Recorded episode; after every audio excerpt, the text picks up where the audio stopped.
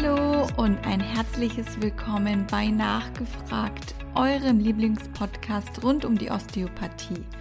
Von uns, dem Bundesverband Osteopathie, für euch. Ob osteopathische Therapeuten oder einfach nur Osteopathie-Interessierte. Mein Name ist Lisa Stumpe und in der heutigen Folge befassen wir uns mit der Frage, was ist Osteopathie? Wo kann sie uns helfen und wie finde ich einen gut ausgebildeten Osteopathen? Unser erstes Interview zum Start mit unserem ersten Vorsitzenden Georg Schöner. Er ist Osteopath und Heilpraktiker mit eigener Praxis, gleichzeitig Mitbegründer und Dozent der Freien Akademie für Osteopathie in Bad Alexandersbad und Ideengeber des osteopathischen Kinderzentrums Philomi. Hallo Georg, es freut mich, dass wir die erste Nachgefragt-Folge zusammen aufnehmen. Ja, Servus miteinander, mache ich natürlich gerne. Super, dann können wir gleich mit der ersten wichtigen Frage starten. Was ist Osteopathie eigentlich? Unser Leitspruch heißt ja Gesundheit handgemacht. Lieber Herr Vorsitzender, könntest du für unsere Hörer kurz beschreiben, was damit gemeint ist? Ja, dieser Leitspruch passt ja auch zu meiner Philosophie und zu meiner eigenen Definition für Osteopathie.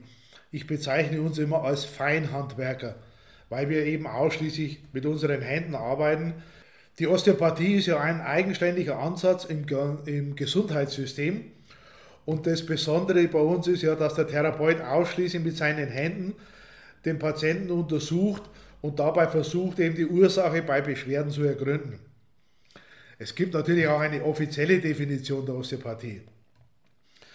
Die Osteopathie fokussiert sich auf den gesamten Patienten und sucht nach Veränderungen in allen Arten von Gewebestrukturen.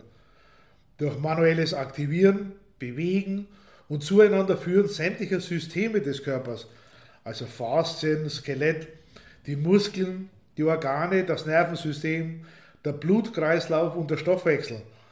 Hier werden vorhandene Einschränkungen ursächlich und umfassend beseitigt. Der Gründer der Osteopathie war der amerikanische Arzt Dr. Andrew Taylor Still. Wir sprechen hier von Zeitraum ungefähr 1860. Und er hat in der damaligen Zeit seine eigene medizinische Arbeitsweise entwickelt. Mhm, danke, Georg. Dann machen wir gleich weiter. Vielleicht kannst du uns was darüber erzählen, wo und vor allem wie die Osteopathie wirkt. Ja, Osteopathie wirkt auf den gesamten Körper mit all seinen Organen, Verbindungen und Strukturen. Und es ist auch wichtig, dass der Therapeut den ganzen Körper, den ganzen Organismus im Blick hat und in der Bearbeitung hat, denn das zeichnet ja die Osteopathie aus. Durch seine Hände ertastet der Therapeut vorhandene Faszien und Gewebespannungen und löst sie durch osteopathisches Behandeln.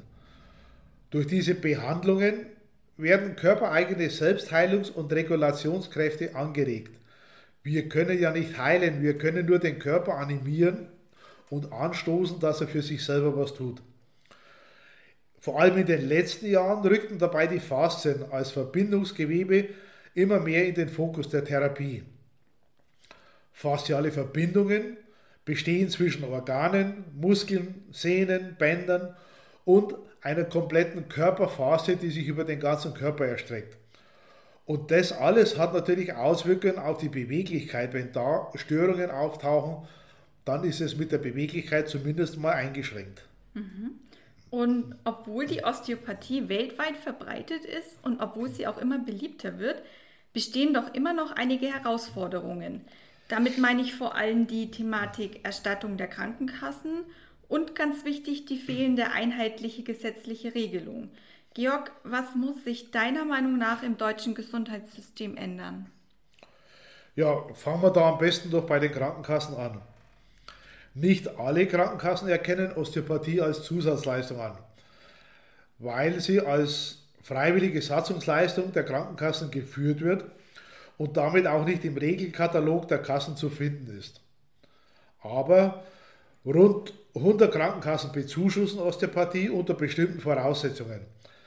Deshalb ist es aus meiner Sicht auch ganz wichtig, dass die Patienten, wenn sie das nicht genau wissen, schon vor der Behandlung bei ihrer Kasse eben nachfragen, ob und wenn, wie viel die Kasse bezuschusst.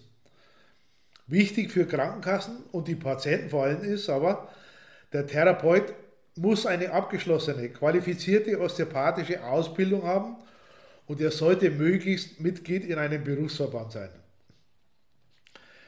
Bei der berufsrechtlichen Situation haben wir die Situation, der Beruf des Osteopathen ist derzeit in Deutschland leider immer noch nicht staatlich anerkannt und damit ist auch die Ausbildung nicht gesetzlich geregelt.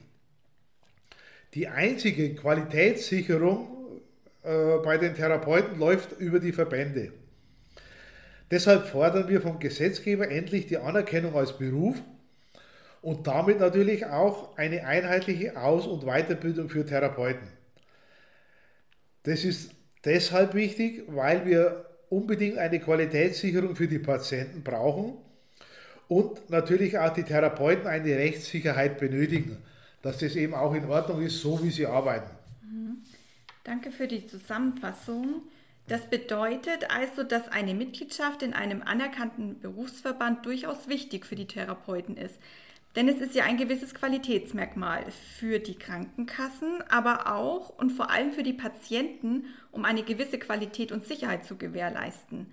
Hast du vielleicht Tipps für Patienten, wie sie einen gut ausgebildeten Osteopathen finden können?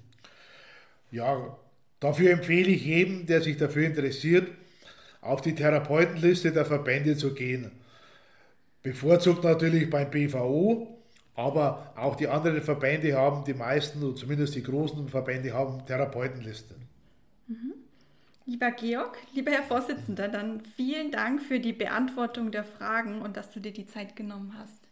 Kein Problem, habe ich doch gerne gemacht. Und liebe Hörer, auch an euch vielen Dank fürs Zuhören und dann bis zur nächsten Folge bei Nachgefragt.